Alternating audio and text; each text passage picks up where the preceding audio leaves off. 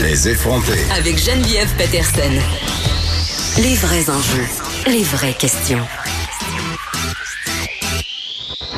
Vous écoutez Les effronter.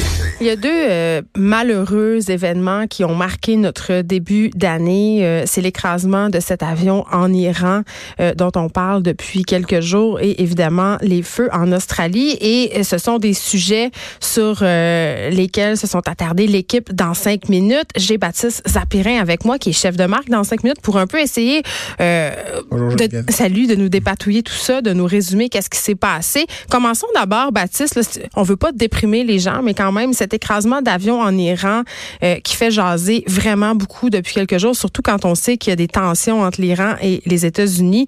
Euh, là, bon, on en apprend toujours un peu plus sur les circonstances de l'accident. Hier, on supposait que c'était un missile qui aurait frappé l'avion. L'Iran démenti. Mais tout d'abord, est-ce qu'on peut un peu euh, peut-être connaître le déroulement des dernières minutes de ce vol de ce Boeing 737-800 en Iran? Effectivement, c'est vrai que ça, peut aider à mieux réaliser ce qui s'est passé. Là. Oui, parce qu'il y a beaucoup d'événements qui se précipitent. Là. Et puis ça s'est passé, euh, beaucoup, il y a beaucoup d'événements, puis finalement ça s'est passé en quelques minutes à peine. Ouais. C'est qu'on est, alors en Iran, on est mercredi matin. C'était mardi, c'était mardi soir euh, sur notre heure euh, de chez nous. Ouais. Mais c'était euh, pour le pour les pour les gens qui prenaient l'avion, c'était le mercredi matin, 6h08. Là, l'avion commence bah, à rouler sur la piste. Là, il va ça, il va s'arriver sur la sur la piste de décollage. À 6h12, il commence à, à décoller. Et déjà à 6h14, ça y est, on perd on perd on perd les données. C'est vraiment très très vite après le décollage. Ah oui, c'est ça. C'est vraiment c'est deux minutes. Il, décolle deux minutes après. on n'a plus alors. Donc l'avion n'est pas rendu très haut à ce moment-là. Ah ben non, c'est ça. Ben, euh, il est pas rendu très haut. Il est quand même à 2000, 2000 euh, et quelques mètres. il n'est pas rendu au-dessus des nuages. Oui, non, non, non, c'est ça. C'est. Euh, il est encore dans son processus ah de décollage. Il, voilà, il, il est en train de monter. Ouais. Et c'est ça qui fait que, bon, quand on a su qu'il y avait ce crash, c'est vrai que.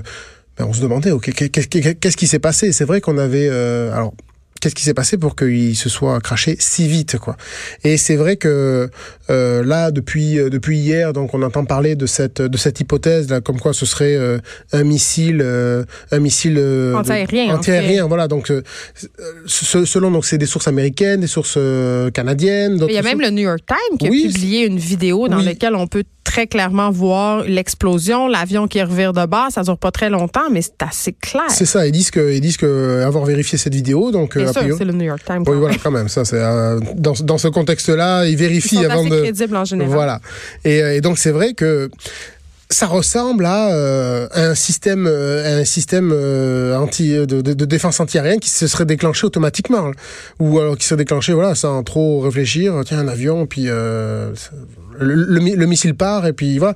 Et là donc les thèses, les, les thèses qui sont avancées, qui sont suggérées, ce serait ah ben c'est un accident. Mais j'entendais un expert hier à LCN dire que c'est absolument impossible que ce soit volontaire, mais il y a d'autres experts qui disent que c'est impossible que ce soit involontaire. Mais c'est ça, c'est qu'on sait pas trop c'est vrai que quand on y réfléchit, on se dit. Euh, euh, alors effectivement, il faudrait voir. Bon, les experts se contredisent. Si on écoute, on se dit, mais le bon sens, c'est que ok, comment comment un système de défense viserait un avion qui décolle de son propre aéroport? Oui, puis euh, mettons si on émet l'hypothèse d'un geste volontaire, on sait il y avait déjà des tensions entre l'Iran et les États-Unis avant cet incident. Ça aurait fait péricliter la situation. Je ne pense pas que ça soit nécessairement la volonté iranienne en ce moment. Hein. Est-ce que c'est voilà Pour l'instant, pour l'instant, on ne sait pas. Ce qui est sûr, c'est que l'Iran, en tout cas, nie nie toute. Euh, nie catégoriquement. C'est pas un missile. Donc en tout cas, euh, si euh, ils ont pas ils ont ils ont pas l'intention soit effectivement ce n'est pas ça bah, euh, soit s'ils ont ça ils ont pas l'intention de le dire et donc d'envenimer les faits de, et de, de bomber le torse en, en défiant euh, en défiant l'Occident parce que là on est au-delà de défier simplement oui, parce qu'on s'entend que les hein. tensions entre l'Iran et l'Occident ça date pas d'hier Baptiste c'est ça c'est que c'est un peu ce qu'on a c'est un peu ce qu'on a voulu faire un peu replacer les choses dans le contexte on a bien faire ça justement euh, notamment les tensions entre l'Iran et les États-Unis parce que mm. là on a l'impression on en parle beaucoup depuis quelques depuis quelques semaines et notamment depuis quelques jours quand euh, le, les bases américaines en Irak ont été bombardées par l'Iran. On a l'impression que ça y est, il y a un une crise qui naît entre l'Iran et les. Mais non, mais ça dure depuis quand même ni là. C'est depuis presque 70 ans. Là, voilà, c'est ça. Là, ça fait très longtemps. Il faut savoir que dès 1953, les Américains avaient. Euh, ben nous, on a, on, a, on a, remonté là, mais les Américains ont, ont, placé, comme ils l'ont fait euh, dans d'autres dans d'autres pays, ils, ils, ont placé un dirigeant. Ils, ont mené un, un coup d'État militaire avec les, avec avec les, les Britanniques et on plaçait on plaçait le un- alors c'est comment il s'appelle? C'est Mohamed. C'est enfin c'est le c'est le Shah Pahlavi. Voilà, Ouais. on va dire. Excusez-moi pour l'accent, ça va pas être de bon accent. Mais enfin ils ont placé c'est quelqu'un d'une dynastie d'une dynastie euh, iranienne qui était proche d'eux. Mhm. Et euh, Sauf qu'ensuite, bon alors, ensuite donc euh, pe- pendant pendant ce règne-là, c'est là qu'il y a eu le, euh, les signatures d'accords euh, euh, contre la proliféra- euh, contre la prolifération des armes nucléaires. Il y a eu ces, il y a eu ces accords, donc des, des- un certain rapprochement entre l'Iran et les États-Unis, mais en 1979, il y a eu cette révolution iranienne, islamique. Donc là, ben, le- voilà, le- le- les, dirigeants iraniens ont repris, ont repris le contrôle. Et, enfin, en tout cas, C'est fou parce l'ont repris des États-Unis. Le pays s'était quand même libéralisé. Les femmes ne portaient presque plus le voile en Iran. Il y avait vraiment un vent de libéralisme qui soufflait. Et là, boum, avec peu- Khomeini, le retour de la grande noirceur, le tchadar, euh, tout le kit. Il y a eu de ça. Donc c'est vrai que c'est vrai que dans l'histoire de l'Iran, voilà, il y a ces, il y a ces montagnes russes en termes de, euh, de, de, phil- De de libéralisme. philosophie. Puis on et puis avec ça viennent euh, voilà euh, donc c'est euh, un éloignement plus ou moins donc soit un éloignement soit un rapprochement on va dire de des valeurs de société occidentale. Et donc ben évidemment plus plus il y a eu ça plus quand il y a ces rapprochements-là, ben le, voilà, les, les, les, Américains, les Américains voient ça d'un mauvais. Voilà, attention, ça regarder. On rappelle qu'il y a eu 176 morts, dont 15 enfants. Et parmi ces morts-là, il y a beaucoup Oui. de ressortissants canadiens, plusieurs ingénieurs, euh, notamment de la région de Sherbrooke. Donc, c'est très, très triste. Oui. euh, et on va continuer à suivre, euh, évidemment, cette histoire. On a, moi, en tout cas, ça me fait super peur. Pour vrai, là, je vais être honnête euh, avec vous. Je me dis, tu sais, ces gens-là, justement, c'était des civils. Ils revenaient de voir leur famille en Iran et ils ont été abattus fort probablement par un missile. C'est quand même inquiétant. On a déjà cette peur du voyage. Là, je pense que ça vient un peu de rejeter encore plus un pavé dans la mort. C'est c'est inquiétant dans, dans ce contexte. Et puis en même temps, c'est vrai qu'on se dit euh, d'un autre côté que euh, quel, quel intérêt pour l'Iran de faire ça, vu qu'il n'y avait pas de citoyens américains là-dedans? Alors peut-être qu'il y a- il y, a des choses qu'on ne sait pas, mais euh, On ne veut euh, pas sombrer ça. dans les théories du complot puisqu'elles sont nombreuses à circuler sur Internet. Parlons d'un autre phénomène inquiétant, mais un phénomène euh, naturel, entre Mhm. guillemets. Cette fois-ci, les incendies d'une ampleur historique qui ravagent Oui. présentement l'Australie. Et ça, depuis le mois de septembre, on en entend peu. Là, on en entend parler depuis peu, mais ça fait quand même quelques mois que ça dure. Et là, euh, on apprenait ce matin qu'il y avait deux incendies majeurs qui venaient de se joindre à cause des forts vents. Mais là, euh, ce sont des feux puissants, là, Baptiste. Ma- mes enfants ont peur. Pour vrai, regarde ça. Ils, on- ils- ils entendent à la radio des nouvelles. Puis la question de ma fille, c'est est-ce que ça peut se rendre ici? Je suis comme non, Sophie. Il y a l'océan. Mais quand même, c'est excessivement préoccupant. Et quand on regarde les cartes, euh, en tout cas, ça fait peur. ça fait peur. Alors attention les cartes, si vous voyez les cartes. euh, Oui, il y a de la fausse nouvelle Voilà. qui circule. On l'a déjà Voilà, parlé ça, de ça. Voilà. Euh, mais voilà, en fait, ce qui, ce qui est ce qui est, ce qui est compliqué, bon, c'est vrai que le, le- le contexte météorologique là fait que il y a mais- voilà, c'est ça. Il y a plein, il y a plein, il y a plein de phénomènes. Mais après, euh, il y, a, il y, a une- il y, a une- il y a une chose qui vient euh, compliquer la, qui, qui vient compliquer tout ça, c'est que euh, les feux sont rendus tellement puissants que euh, ils L'eau s'évapore avant de toucher le feu. non, mais c'est vrai, mais ben, en, en tout cas, nous, c'est pas de ça qu'on a voulu parler, c'est que ces feux génèrent leur propre fumée, évidemment, Oui. qui, font des nuages, qui créent des nuages d'orage, qui créent eux-mêmes euh, ben, d'autres feux. C'est comme des orages de feu. Mais c'est ça, donc ce sont, c'est c'est comme si le, le feu se, gén- se s'auto-régénérait C'est lui-même. la fin du monde. Donc euh, c'est ça vraiment ça, ça évidemment ça devient un peu difficile de, d'éteindre, de, de les éteindre dans, dans ces conditions.